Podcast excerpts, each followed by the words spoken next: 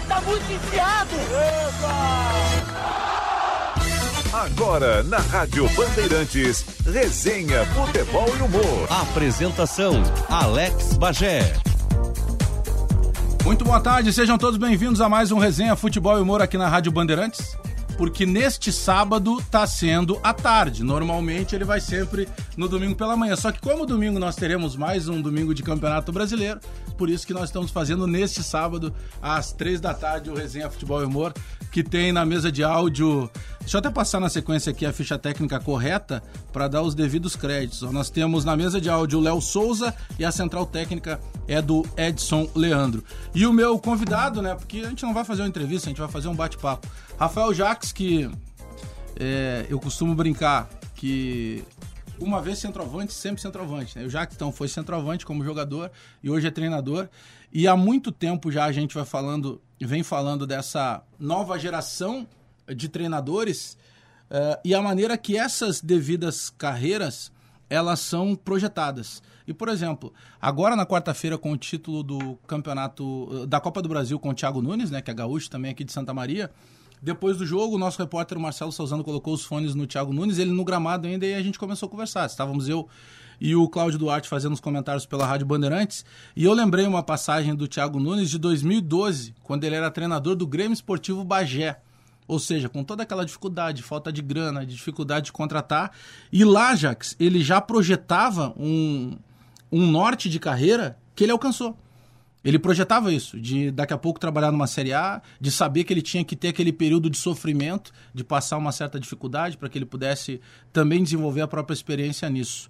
Uh, e a gente comenta muito o teu nome, Jax, por isso, por, por esse período já no São José. A gente sabe que o telefone já tocou para que tu saísse de lá para outras situações, mas a importância é que tem esse trabalho, esse segmento de trabalho, essa sequência de trabalho, justamente para que ali na frente a gente possa estar tá falando teu nome também num patamar como chegou o Thiago Nunes. Obrigado pela tua presença aí, boa tarde.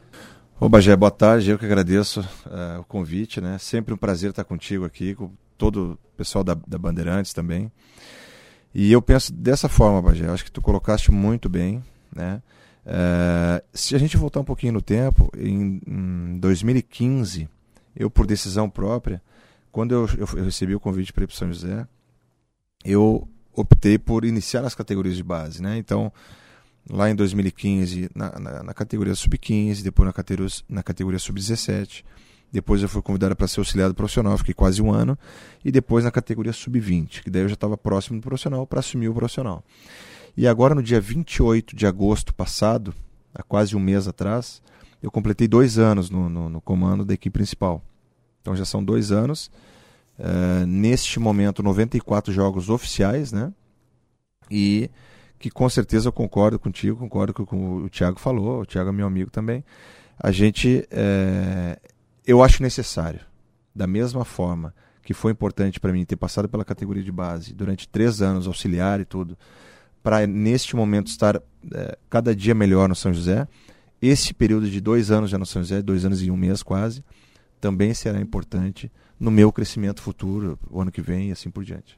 Como é que faz a transição do cara que eh, foi jogador de futebol e que tem títulos importantíssimos, tem experiência jogando na Europa, é, como é que faz essa transição do jogador para o treinador? Era algo que tu já tinha na tua cabeça enquanto tu jogava futebol?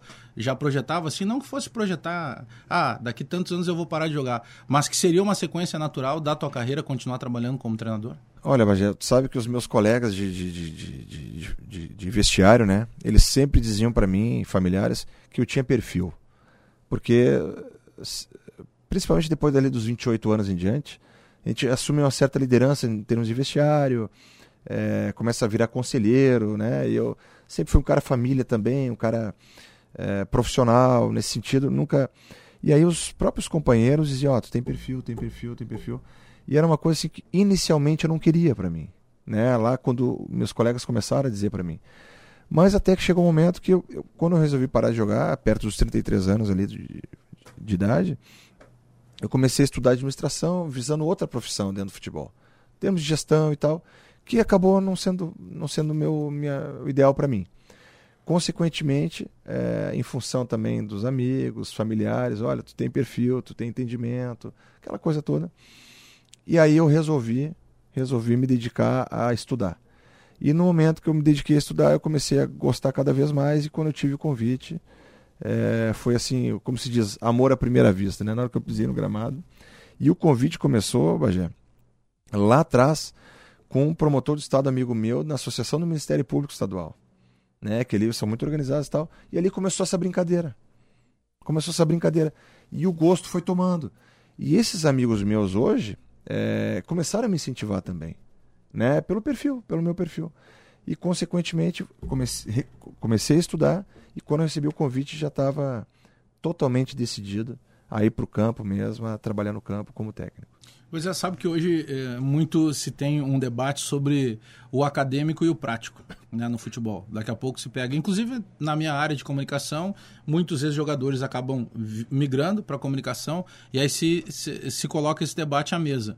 Tá, mas vem cá, uh, o cara se preparou ou é só pelo que ele conhece futebol? E hoje nós já temos, eu cito sempre o caso do Roger Flores, que foi um grande jogador e que, na minha opinião, é top como comunicador. E o Roger foi para dentro de uma faculdade para se preparar, para buscar também um embasamento e até para evitar que daqui a pouco alguém dissesse para ele que ele estava ali só porque ele tinha sido jogador. E no futebol, na beira do campo, a gente também enfrenta isso. Tem daqui a pouco o acadêmico, o cara que se dedicou a estudar o futebol, mas ele não foi, de repente, um jogador de um clube de ponta, como foi o teu caso, mas ele se preparou daquela maneira. É, como é que chega isso para ti? Porque eu sei que tu é um cara que procura as duas, as duas coisas. O ex-jogador, mas o ex-jogador que está indo uhum. também buscar esse aprimoramento como técnico. Bagé, ótima, ótima colocação, porque eu acho que essa união é importantíssima. Essa união é importante. Eu, eu particularmente, tenho na minha comissão técnica. É, todos eles, só eu fui jogador. E os demais são estudiosos. E me ajudam demais. Me ajudam demais porque tem uma visão diferente da minha.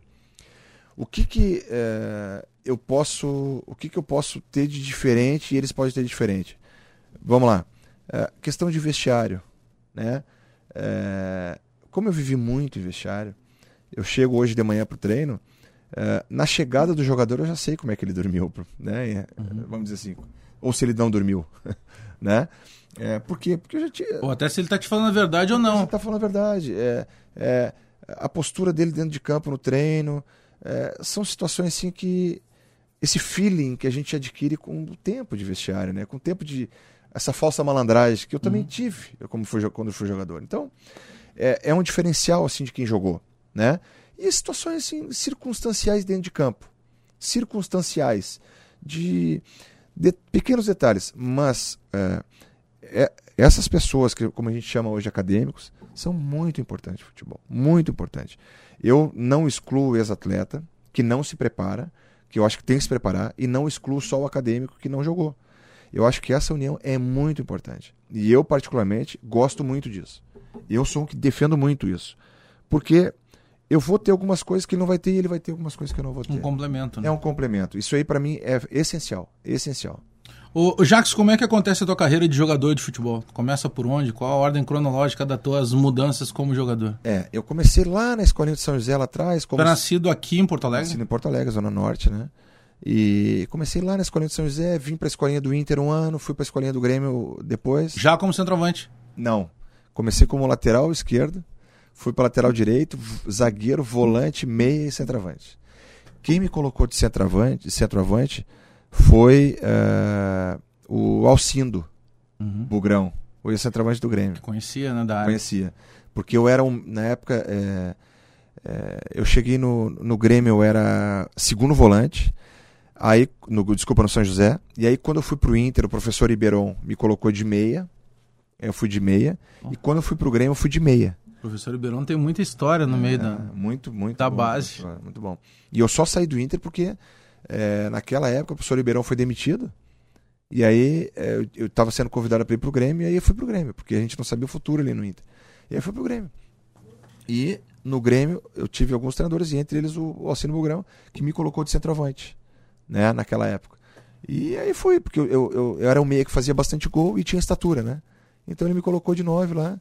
E acabei sendo nove, né, na verdade. A tua subida profissional acontece em 94, as primeiras Já aparições. com o Filipão profissional. Não, foi primeiro com o Sérgio Cosme. Sérgio Cosme. Sérgio. Os primeiros momentos ali, o Grêmio disputava outras competições, e eu fui convocado numa, entrei no outro e tal, mas definitivamente foi com o Filipão em Tá. 95. Definitivamente com o Filipão. Quem era o técnico do time, digamos, da transição, ou era júnior na época? Era Júnior. Abaixo. Era Júnior. Tu lembra quem era o técnico? Acho que era o Rogério Zimmermann.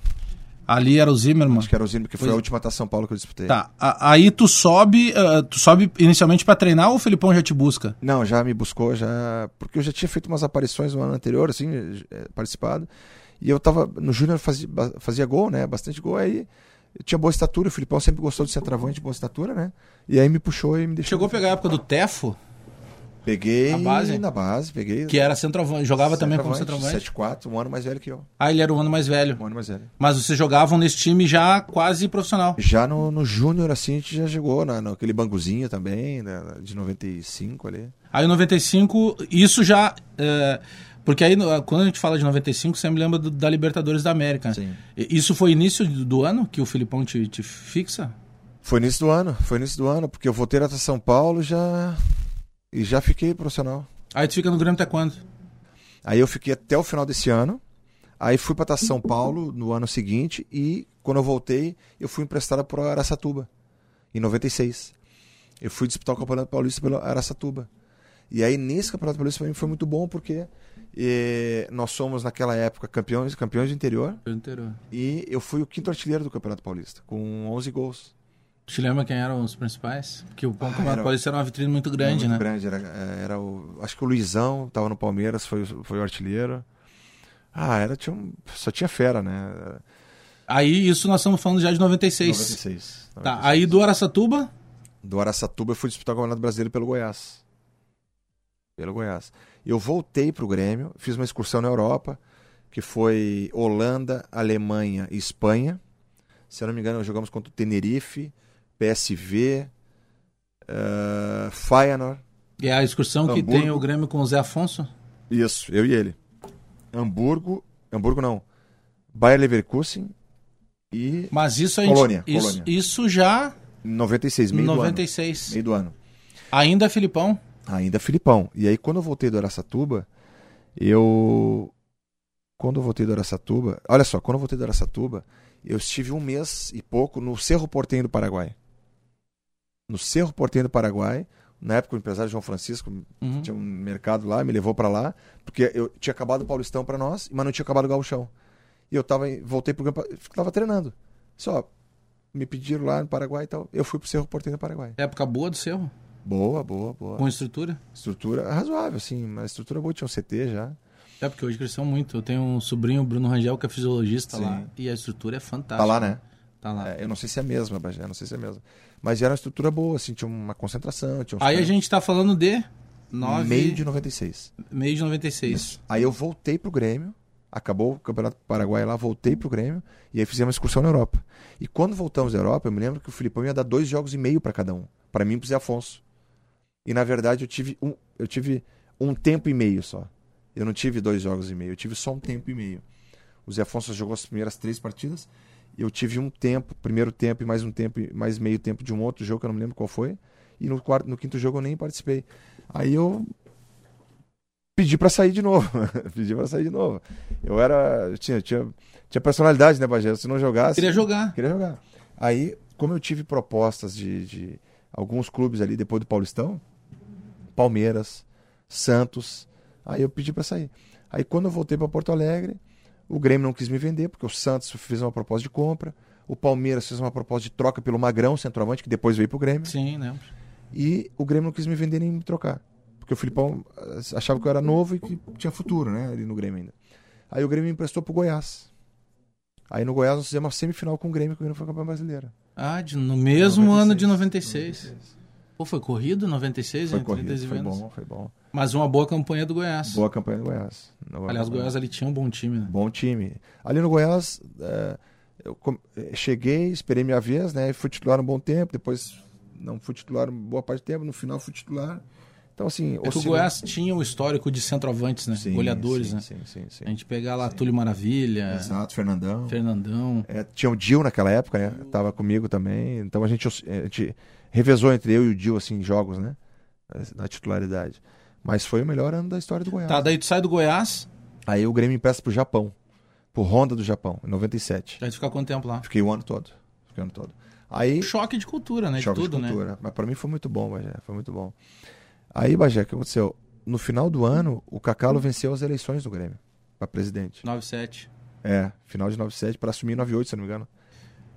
98, 99 ali. É, eu não lembro. Se ele já não assume 97, não lembro. Eu acho que ele assumiu o final do ano, né? É, porque tem, a, porque tem a conquista da Copa do Brasil com o Evaristo, que eu acho que o Cacalo ali já, é- já é presidente. Já era presidente? 97? Já é presidente.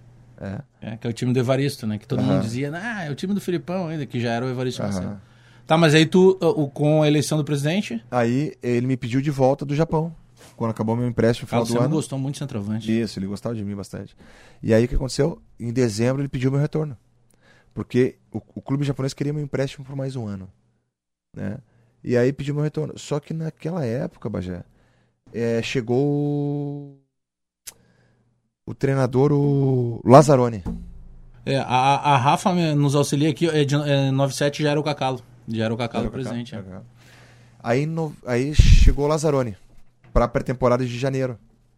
Lembra de 98? Lembro. E aí fui para a pré-temporada, voltei do Japão, o Grêmio me, me trouxe de volta. Aí 9... 98. 98. 98. 98. Aí 98. Aí na pré-temporada o Lazzaroni, acho que não quis contar comigo. E aí naquele período ali eu tive dificuldade com o Grêmio porque eu fiquei sem contrato até o meio do ano. Até o meio do ano. E aí tive outros convites também para sair, para disputar Campeonato Paulista, para disputar outros campeonatos. E no fim o, o Grêmio não se definiu, Lazzaroni, diretoria, ficou naquela naquela, sabe, passando tempo. A gente não tinha a lei como era hoje, que né? Assim era diferente, né? Era diferente. Eu fiquei preso no Grêmio. Aí chegou no meio do ano, no meio do ano, eh, um treinador português que não me, não me, me fugiu o nome agora, me falha a memória agora, um treinador português que me conhecia da época do Araçatuba e do Goiás, de 96, assumiu o Betis da Espanha e na contratação do Denilson na Espanha. Né? E ele estava no mesmo hotel que o empresário Denilson, que era o mesmo empresário do Jorginho, zagueiro, irmão do Júnior Baiano, que veio no Grêmio. Lembro. Lembra dele? E aí ele lembrou de mim, olha, tem um centroavante lá no jogou no Araçatuba, jogou no Goiás, que eu acompanho faz tempo. Traz ele pra mim, ver qual é a situação dele. E eu naquela época, ele, o, o empresário daquela época ligou pro Jorginho, tava no Grêmio, e eu tava nessa situação de só treinando, né? Só treinando. E aí pegou meu contato e, e o Betis me comprou do Grêmio. Ele Aí tu fez- vai pra Sevilha. Aí eu vou pra Sevilha, fiquei uma temporada quase lá no Betis. É, fiz poucos jogos porque eu, eu peguei. Esse treinador, logo que eu cheguei, ele foi demitido. Eu nem, eu nem, eu nem encontrei com ele. Quando eu cheguei, assim, levou um tempo a negociação e tal. Eu cheguei no último dia da janela, ele tinha sido demitido um dia antes, eu acho. E aí contrataram o Javier Clemente, Uhum. cinco anos na seleção espanhola, mas o Javier Clemente ele tinha, ele tem uma restrição muito grande com o jogador sul-americano. E não era só o Denilson com a minha chegada, e tinha, tinha ido o Ayala também, o zagueiro paraguaio da seleção paraguaia. Estava no River, tinha ido pro, pro Betis também. E o Ayala brigou muito com ele. Ele prejudicou, ele atrapalhou muito a carreira do Denilson lá. né? isso eu sei porque eu vivenciei isso. E eu então nem se fala, né? Que eu era o primo pobre do Denilson na época, né? Eu era, Denilson era a maior contratação do mundo. Sim, foi badalado, né? É, e eu fui, assim, comprado por pouco, né? Na época. E aí, é, a gente teve bastante assim, dificuldade com o Javier Clemente. E no final da temporada fui emprestado pro Raio Valecano, a gente subiu com o Raio Valecano, estava na divisão de. na segunda divisão. Nós subimos. E só que no outro ano, eu tinha mais dois anos de contrato com o Betis, é, o Carpegiani me trouxe para São Paulo.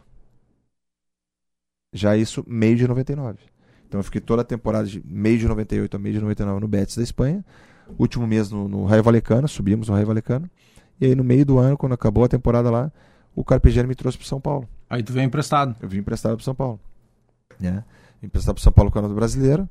Aí naquele Campeonato Brasileiro nós fomos até a semifinal que em 99 que é, perdemos a semifinal pro Corinthians. Sim, o Corinthians acabou sendo campeão. Acabou sendo campeão em cima do Atlético Mineiro. Isso. Que o Raí perdeu aqueles dois pênaltis com o Dida defendeu, lembra aqueles dois pênaltis?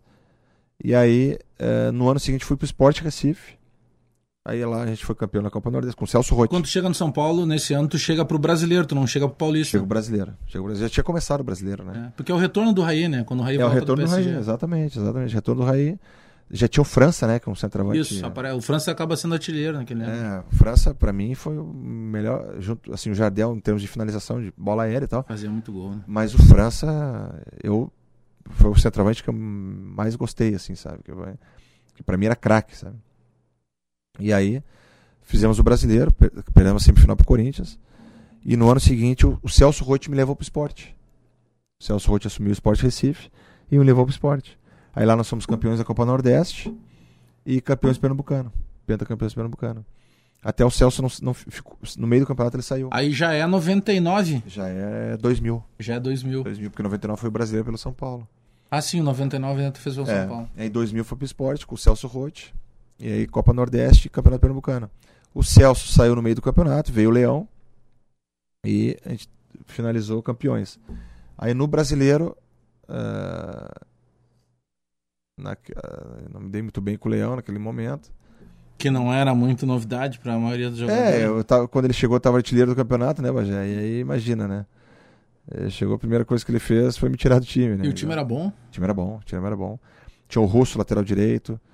O. A o zaga era... chegou até a seleção na época, Sim, né? sim. Era o Bosco, goleiro. Uhum. É, Sandro Blum e Sangalete, a zaga. Boa zaga. Boa zaga. Era o. é, Leomar, volante. Chegou a seleção também, com o Leão Com o depois. Leão, É. com o Leão. Leomar, Adriano, meia. Lembra do Adriano jogou no São Lembro, Paulo? que era um meio habilidoso, né? Meio habilidoso. Revelado na base de São Paulo, né? Exato. Aí o ataque era o Nildo, que foi pra seleção também, acho que foi pro Atlético Mineiro, né? Foi, foi para o Atlético Mineiro. Nildo, eu e o Leonardo. Que também foi seleção. Também foi seleção. É, eu me lembro do Leonardo jogando muito em base, Campeonato Mundial Sub-20. Isso, isso. Ele fe- fez uma boa época de, de seleção. Isso. Bom time. E aí depois no Brasileiro fui pro Guarani. Com o, com o uruguaio, o treinador uruguaio Jair Pereira. Não, é o. É o Jair Pereira, né? O... Dario Pereira. Dario Pereira, desculpa. Dario Pereira. Aí tu vai Guarani. Vou pro Guarani. Faço o Brasileiro no Guarani. Aí a gente tá falando de que ano já? 2000, final de 2000. Segundo semestre de 2000. Porque na época o regional era até o meio do ano, né? Uhum. Aí 2001 eu vou pra Portugal, União de Leiria. Quem me leva pra Portugal? O volto 2001 pro esporte no primeiro semestre, faço pernambucano e no final do pernambucano eu vou pro União de Leiria com Portugal. Aí o Mourinho já tinha visto jogar aqui no Betis da Espanha. Quando ele assumiu o Leiria, ele me levou pro Leiria. União Ah, de Leiria. começa com ele lá, lá em Portugal, joga com, com o Mourinho. É. Porque na época do Betis, Vê que loucura, isso é 2001. 2001, Pois é, em 2004 ele já ganha um, É. uma Champions com o Porto. com o Porto. É. Então, 2001, ele veio no Brasil e me levou, me levou para lá. Eu e o Maciel. O Baidec conta que ele veio a Porto Alegre, ele fez alguns dias, inclusive no Olim- na época do Olímpico do Grêmio né? ele fez alguns dias meio que como se fosse um estágio, conhecendo o clube. E aí ele disse pro Baidec que ele queria ver um clássico, mas que ele não queria assistir um clássico Grenal, que era conhecer. ele queria- E aí o Baidec leva ele para ver um Caju. Aham. Claro, na época ninguém conhecia o Mourinho, né? era um técnico Sim, português, né? técnico Hoje português. é um mito, Hoje né, é um meio mito, do é. futebol. Bom, aí do Leiria, Do Leiria fui pro Marítimo. Fiz uma temporada no Leiria. Aí do Leiria fui pro Marítimo. E, hum, lá em Portugal ainda, né? Aí acabou a temporada no Marítimo, eu. Ah, já, já é tanto time que eu tenho que. Eu, eu parei de contar. É. Eu tô vendo mais por, por, por continente. Por A gente continente. já falou em Europa, a gente falou em Ásia. É. Aí do Marítimo. Tem aí, Rafa? Vamos, puxar a lista. Mas eu, eu tô lembrando tudo isso, Jacques, justamente porque ah, o jogador de futebol, com a, a quilometragem que tu acabou fazendo, né, de viagem, de experiência de clube, e daqui a pouco é o sonho do cara ir pra Europa, o cara chega na Europa, daqui a pouco não dá muito certo. Pô, imagina, o cara te contrata e quando tu chega lá para ser apresentado, o cara já tinha sido demitido. Ou seja, muda todo o histórico que pô, talvez fosse muito melhor para ti Sim. se ele tivesse permanecido. Mas isso te dá um, um grau de experiência que para a função de treinador ele é fundamental, né? Mas- conseguir entender daqui a pouco até o porquê que algum jogador, por um determinado motivo, ele não rendeu. Exatamente, isso eu passo muito para a comissão técnica. Né? O meu preparador físico tem boa experiência, o Martim Inácio. Né? Tem, ele é muito bom preparador, ele é top como preparador. Mas, assim, é, tem momentos que eu tenho essa situação do jogador, sabe? Tem a situação. Eu vou te dar um exemplo. É, e até para mim hoje como técnico, né? É, o Javier Clemente, que eu peguei na Espanha, eu não me envergonho de dizer isso e, e, e eu não acho legal, assim, o que aconteceu. O Javier Clemente, eu considero ele naquela época, não sei como é que ele está hoje, não tenho acompanhado ele, mas naquela época ele declaradamente ele era contra jogador sul-americano e principalmente brasileiro. O Vangal, o holandês, também era assim. Então assim, é, era racista, Uhum. né? Por, por, por, por nacionalidade, não por, não por cor, não por nada, por nacionalidade. E a gente sentia isso porque na apresentação dele. ah, a, a primeira pergunta que ele fez no grupo de jogadores foi pro Denilson. E ele perguntou: Denilson, qual o jogador brasileiro que triunfou na, na, na Europa? Aí o Denilson falou: pô, Ronaldo. Aí ele falou: não, Ronaldo não. Ronaldo ficou na Espanha alguns anos e se mandou pra Itália. Como se na Itália fosse mais fácil. Tinha É, é. o próprio Romário até ali, né? Romário. Não, Romário não, Romário só queria a noite. Bebeto, não, Bebeto não quis bater o pênalti. Pô, o Bebeto ficou marcado por isso. Rivaldo, não, Rivaldo joga quando quer. Ele tinha sempre uma desculpa pro jogador brasileiro. Pô, só ídolo, só fenômeno, né? Aí naquilo ali a gente já sentiu que tinha um certo preconceito com o jogador brasileiro, né? E aí a gente foi vendo no dia a dia que era bem complicado mesmo. Então, isso aí eu não quero ter pro meu jogador. Nem por nacionalidade, nem por altura, nem por cor, nem por nada. Porque isso aí prejudicou o Denilson, prejudicou a Ayala, prejudicou eu. E Bagé, como eu te falei que no São Paulo tinha o França, que era craque, no Betis eu era melhor que o centroavante que estava lá, o Oli, era um espanhol. Entende? Eu sei quem é melhor, quem era melhor, quem era pior que eu. Eu era melhor que ele. E não joguei quase. O Denilson era muito acima pro Betis. Muito acima pro Betis. E a informação que vem pra cá é que o Denilson não, não foi bem no Betis. Mas eu sei o porquê que ele não foi bem no Betis. O treinador, o treinador cagava na cabeça dele O- o todos os dias. O cara que te escala já não, não quer que tu participe não quer, do jogo. Não quer. Ele chegava na palestra do jogo e dizia assim: Denilson, se tu não largar a bola, em 15 minutos eu te tiro. Todo jogo ele falava isso pro cara. E o principal, a virtude do Denilson era o jogar individual. Coisa maluca, né? Porque o Betis investe um caminhão de dinheiro, que hoje já é muito dinheiro, imagina naquela época. né? aquela época. É, então o cara chega lá como. Ele é a estrela do time. E por que, que ele foi E só lá? foi pra lá justamente pelo improviso, pelo, improviso, drible. Pelo drible. Que, que até hoje é valorizado na Europa, né? Até hoje o drible é valorizado. Olha o Messi. Olha os caras É. aí, o Mbappé, os caras do Neymar. É o recurso, É o né? recurso, é o que quebra linhas, é o que quebra o sistema tático. E que são os mais caros do mundo hoje. São os jogadores do drible. E aí, todo jogo fala isso pro cara. O cara tinha que ser a característica dele. Tu termina tua carreira onde jogando? Termina o Sampaio Correia, do Maranhão, Em que ano já? 2009. Fez 10 anos esse ano. 2009 e agora Tu, jo- tu jogou até que idade? joguei até os 33. Pô, mas dava pra jogar mais ainda, não dava. Mas aí o joelhão não não dava mais. Teve alguma lesão grave Não ao longo da tive. carreira? Eu não tive, mas aí teve desgaste de cartilagem, desgaste do quadril. Chegasse a passar por cirurgia? Não, nenhuma. Mas desgaste de cartilagem, desgaste de quadril, né, assim, lombar. Aí Sim, até tu como um jogador com a complexão alto, física né? alta, É. né? E aí, assim, é, coluna, sabe? Tu- Tudo assim, na, na- na- na- na- vai contribuindo com. Tá, mas aí tu para de jogar e, e, e aí tu te aposenta e tu volta pra casa e resolve tirar um tempo? Como é que funciona na tua parada, assim? Bagé, foi bem, bem difícil. Falcão tem uma frase que jogador de futebol morre duas vezes, né? É, uma da morte natural e outra quando ele para de jogar. A decisão foi bem difícil por dois motivos. Eu, eu já era, já fui casado há bastante tempo e só que a gente por decisão resolveu ter filho um pouquinho mais tarde. Só Sim. que eu queria que os meus filhos me vissem jogar, né? E praticamente não me viram, então a decisão também pesou em função disso. Né? Nenhum o meu filho menor não me viu jogar, o meu filho maior me viu, mas era, era pequeno. Até nisso pesa.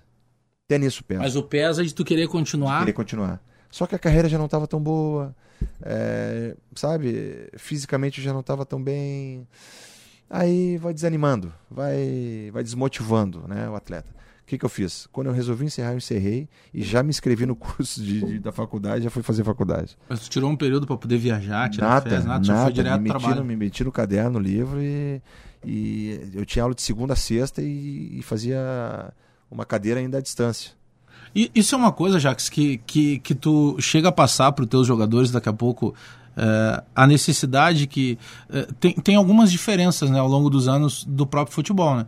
É, eu, eu, eu, procuro, eu gosto muito da parte tática, e a parte tática não é novidade, porque se a gente pegar a seleção da Hungria da Copa de 54, era um time tático. Se a gente pegar na Holanda, lá na revolução do futebol total de 7-4, 7-8, era um esporte tático. Se a gente pegar o jogador, o, o área a área, ele aconteceu o tempo inteiro. Esse volante moderno na seleção brasileira, a gente tem vários para citar. O futebol é o mesmo. As maneiras de se jogar futebol elas mudaram. Se a gente pegar a diferença do jogador de futebol para o atleta é uma coisa que mudou nos últimos Sim. anos. Mas em algum momento já aconteceu, surgiu a oportunidade que tu possa falar para os teus jogadores, daqui a pouco o jogador tem que se preocupar com o que ele vai fazer depois. Porque é muito curta a carreira do futebol. É. é. isso se nós considerarmos que um jogador possa atuar 10 anos sem uma lesão grave, sim. sem nenhum, sem daqui a pouco não receber do clube. Sim, sim. É curta a carreira prática de vocês como jogadores. Né? Sim, e dentro, sempre quando eu posso eu cito isso para eles e a gente percebe que os jogadores eles tentam tirar o máximo desse suco, né?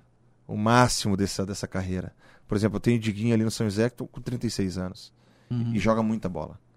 Pra, ali no São José ali, é, na Série C que a gente estava disputando, ele sobra tecnicamente, taticamente, mentalmente. Só que fisicamente já não tem a mesma intensidade. Mas eu percebo que ele não quer largar. Não quer parar.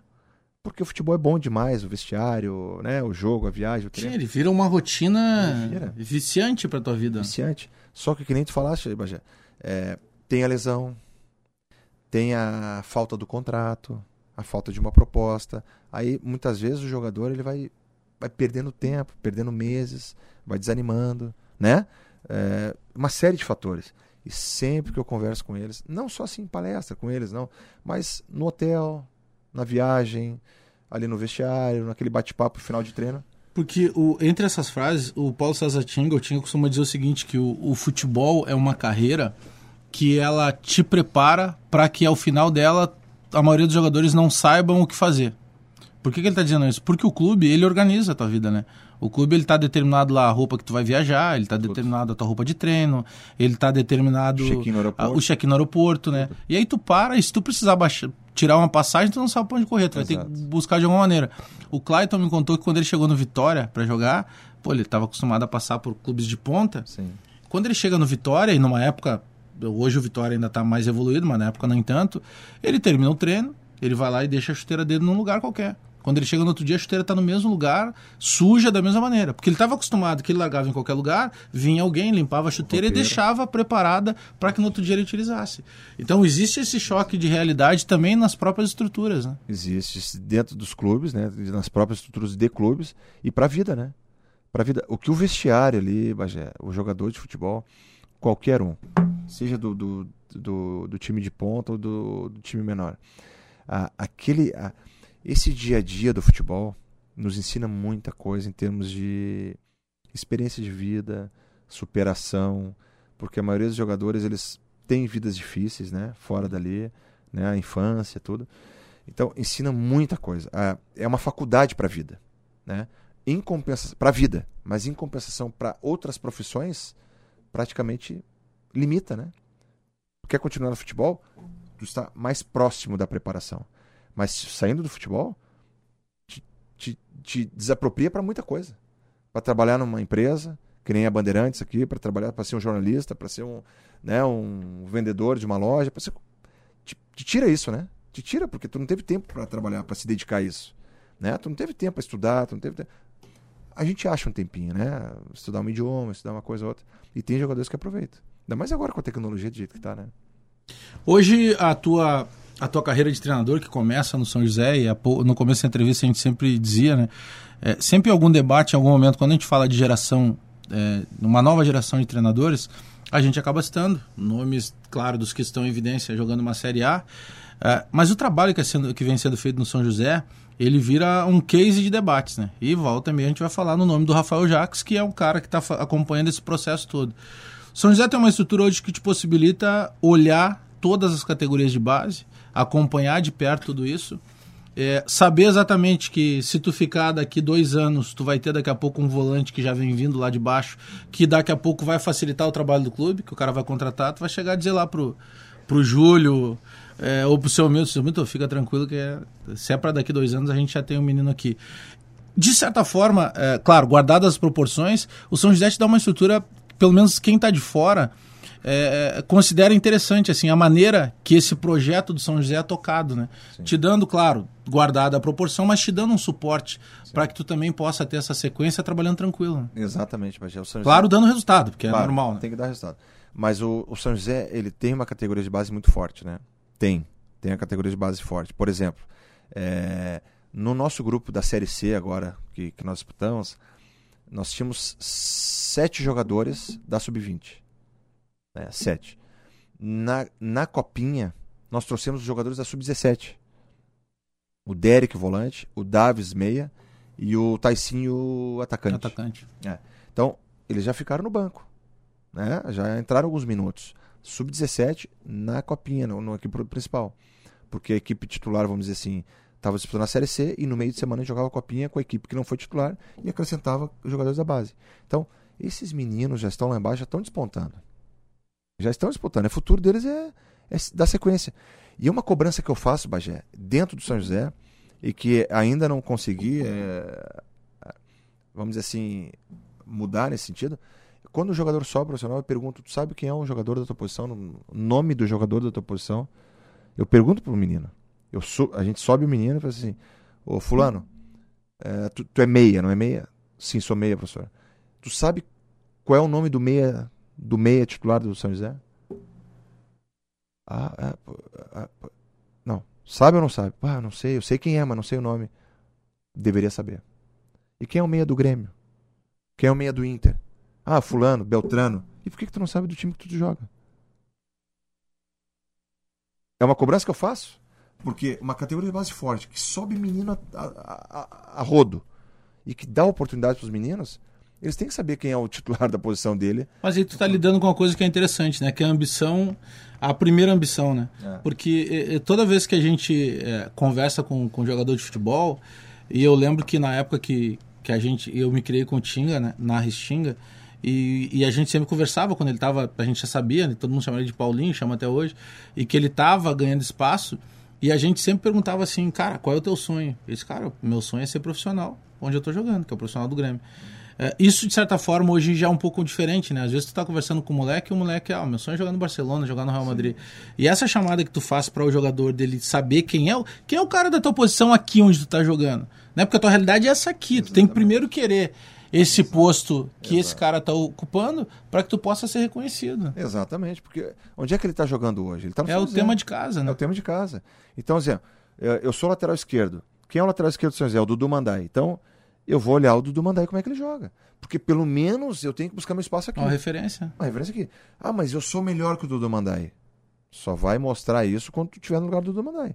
Tu pode nem estar um dia. Ah, mas eu, na minha concepção, sou melhor. Ah, tu é melhor na sub-17. É. Que tu não chegou no profissional ainda. O Dudu, chegou. Então, é, eu faço esse tipo de cobrança pra eles. Porque eles estão toda hora subindo. Toda hora batendo no profissional. Quem são os caras que te inspiram na tua profissão hoje como treinador? Que daqui a pouco, até daqui a pouco times que tu gosta de ver, porque a gente sempre tem aqueles times preferenciais, né? Pô, esse cara tá aqui, pô, eu preciso ver o que esse cara tá fazendo, porque aqui eu vou conseguir agregar. Eu parto do princípio que a gente agrega de tudo. Sim, sim. sim. né? De qualquer uma frase que tu pegue lá numa palestra de duas horas, ela já vai te ajudar. Sim. Mas quem são os caras que te inspiram, assim, pra, Olha, Bagé. pra daqui a pouco ler um artigo, alguma coisa dele? Sim, eu, eu, é, eu aprendi muito com vários treinadores. Eu te falei, eu, eu aprendi, eu aprendi até o que não fazer. Que nem eu acabei de citar do, do treinador da Isso é fundamental. É, é fundamental, porque eu, é, eu não quero ser preconceituoso com algum jogador, por qualquer motivo. É, vamos lá, Filipão, que eu peguei no Grêmio. Filipão, eu peguei a- a- o detalhe, a- vamos dizer assim, o chato no bom sentido para bola parada ofensiva, bola parada defensiva, o detalhista. Filipão é muito detalhista nisso, sabe? É Mourinho. Mourinho, o que eu peguei no Mourinho, por exemplo, em Portugal, foi é, a capacidade que ele tinha não sei se ainda tem, né? Porque o Mourinho está num nível muito. A capacidade que ele tinha de fazer com que nós, jogadores deles, acreditássemos que fôssemos o melhor jogador da competição. O nosso vestiário era munido de confiança que ele trazia pra gente, que nós éramos o melhor time da competição. E como é que tu trabalha para que essa, essa, esse acreditar que seja o melhor não se transforme num, numa soberba? Ah, sempre, Um sempre, sempre vigiando, né? Sempre vigiando no sentido de respeitar o adversário. Né? Se tu pe- pegar nesses dois anos, Bagé, que eu tô no Grêmio, que eu tô no São José, a gente, a gente assim, é, tivemos bons momentos, a, a maioria bons momentos, a maioria dos momentos. Em nenhum momento vai pegar um jogador nosso que foi à rede social e zoou com o adversário. Nenhum momento. Porque eu eu costumo falar pra eles, hoje se apresentou um jogador lá, essa semana. Cobra isso deles. Eu cobro. O cuidado que tem que ter daqui a Eu pouco com a cobro. exposição. Eu cobro porque o mundo dá voltas. E o mundo dá muitas voltas. Muitas voltas. E, e vamos lá. é, eu tenho que fazer o meu melhor. O meu melhor, o meu resultado vai, vai ser alcançado. Eu não preciso pisar em cima de ti para ser melhor que tu. Eu não preciso isso. Não preciso. E o meu jogador entende isso. A gente não tem uma briga de, de, de, de, de, jogador dentro do grupo. Uma briga. Uma briga dentro do grupo. Nós temos um grupo sempre muito unido.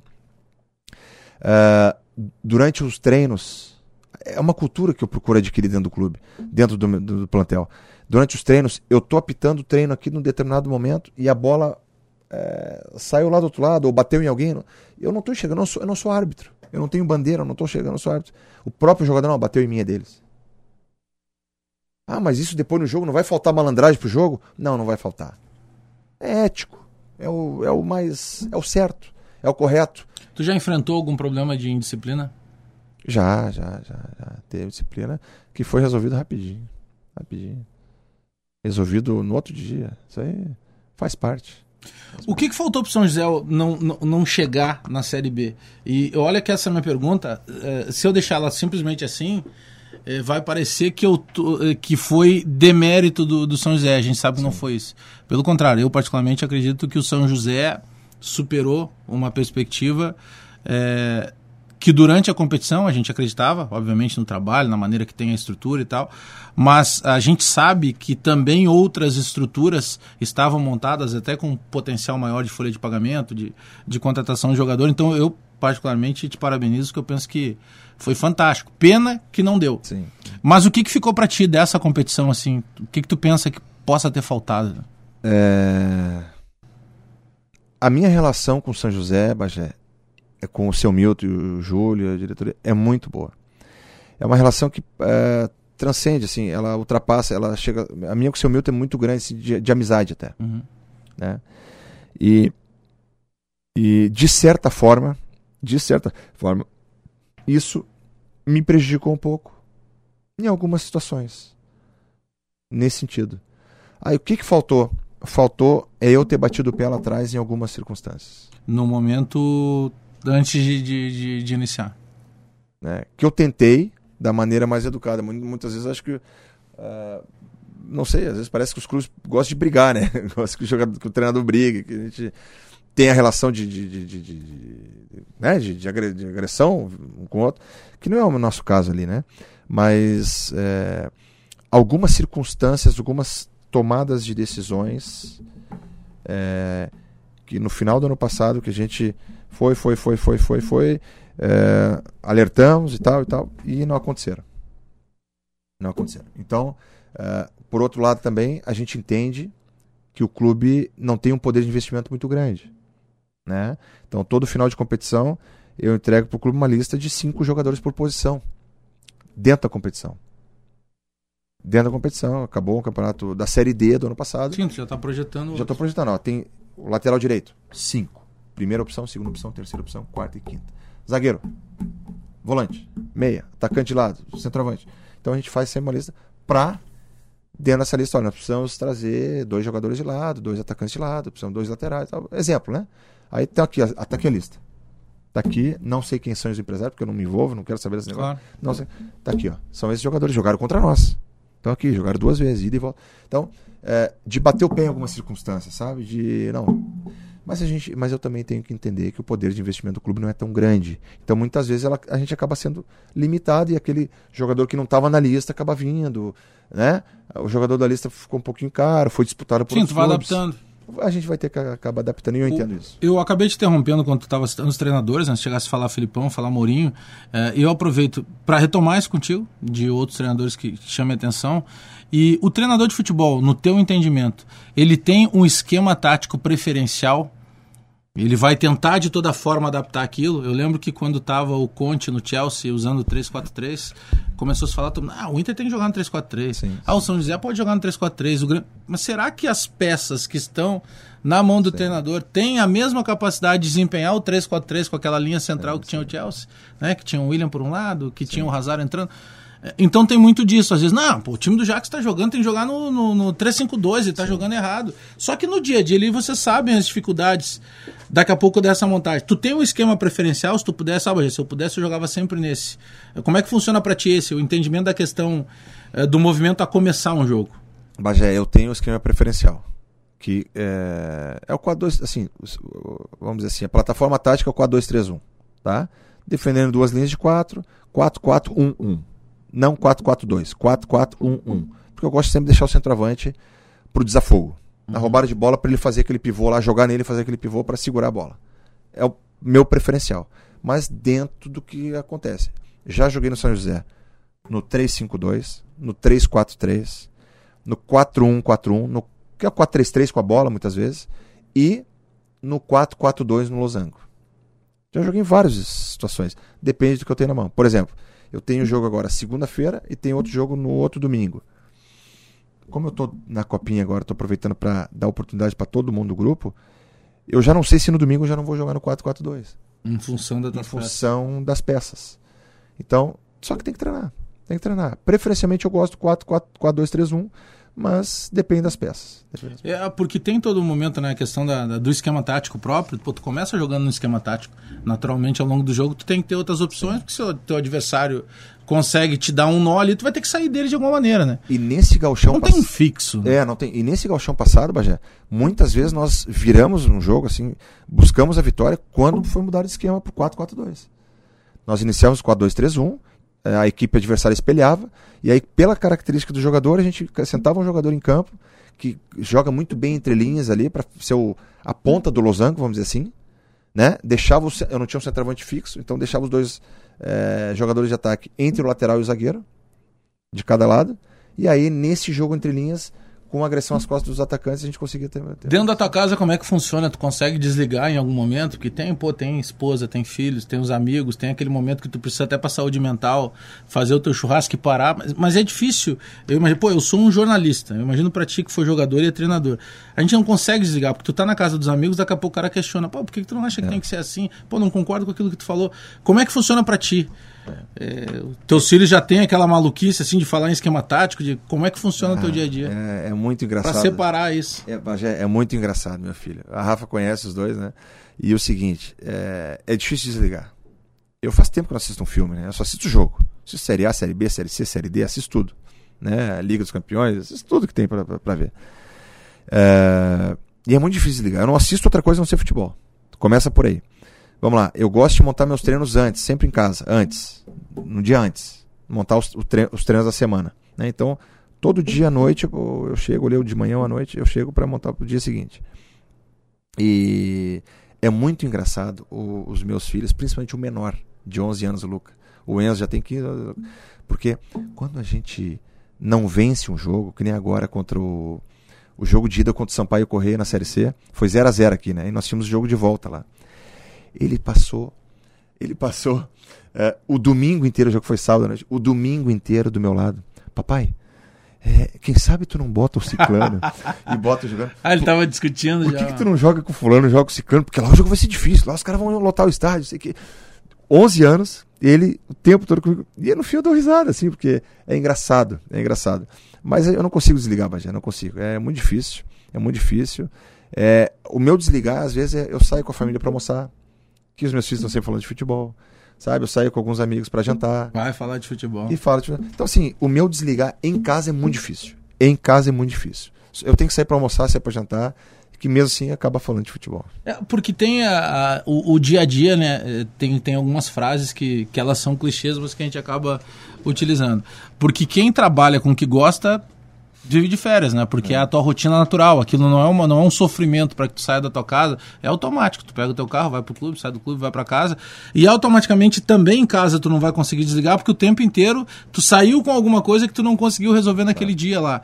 É, só que tem todo esse aspecto, né? No caso de quem tem família, desse entendimento, né? Porque a família acaba comprando isso, né? Acaba. E vai sentir. O teu filho, ele já estava com uma preocupação que não era para ele. Exatamente. Né? Mas ele Exatamente. sabia que tu ia ter uma dificuldade lá na frente. Exatamente. Ou seja, nós estamos falando de uma criança de 11 anos. Exatamente. Então acaba tendo esse reflexo dentro de casa, né? Tem, tem. E... De tudo, pro bom e pro, e que não é ruim, é bom. E pro ruim. Eu fico pensando, Bagé, se eu é, assumo a equipe como Grêmio... Essa press... É aí que eu quero chegar. Porque vai ter um momento que essa pressão vai ser muito maior. Muito maior.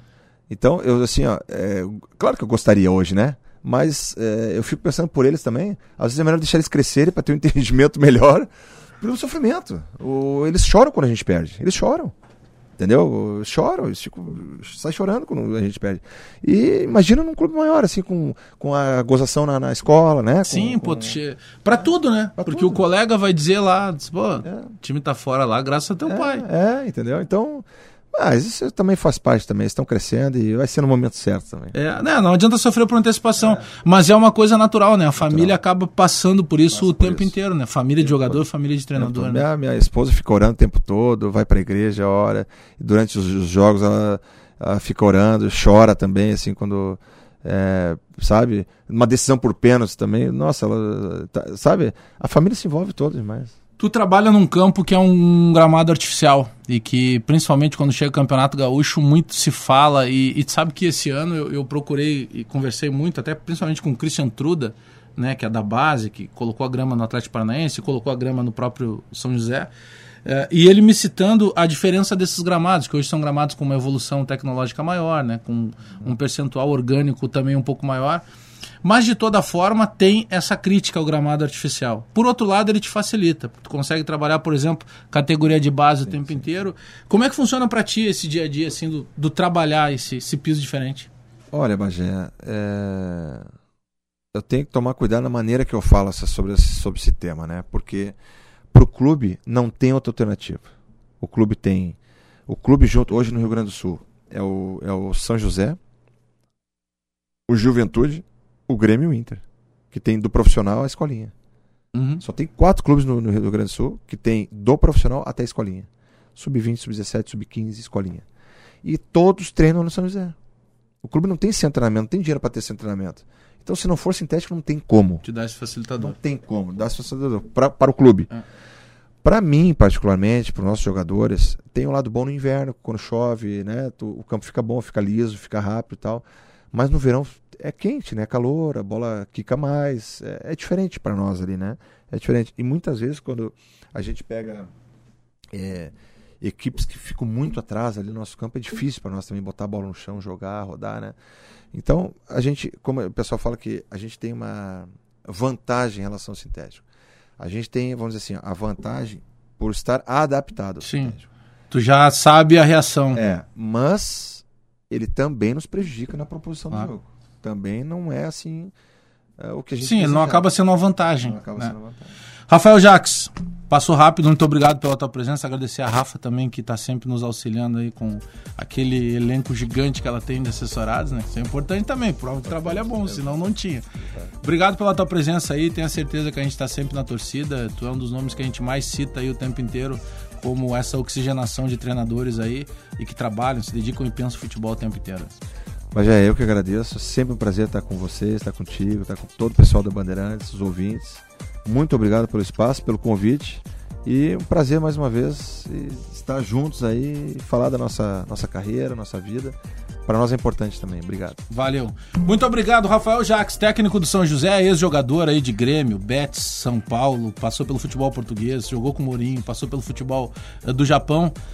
Na semana que vem, a gente volta com mais um convidado aqui no Resenha Futebol Amor da Rádio Bandeirantes. Tchau, bom domingo. Aliás, bom domingo. Amanhã de manhã eu tô de volta aqui no domingo com o Campeonato Brasileiro para comentar Internacional e Chapecoense. Até mais, tchau. Resenha Futebol e Humor na Bandeirantes.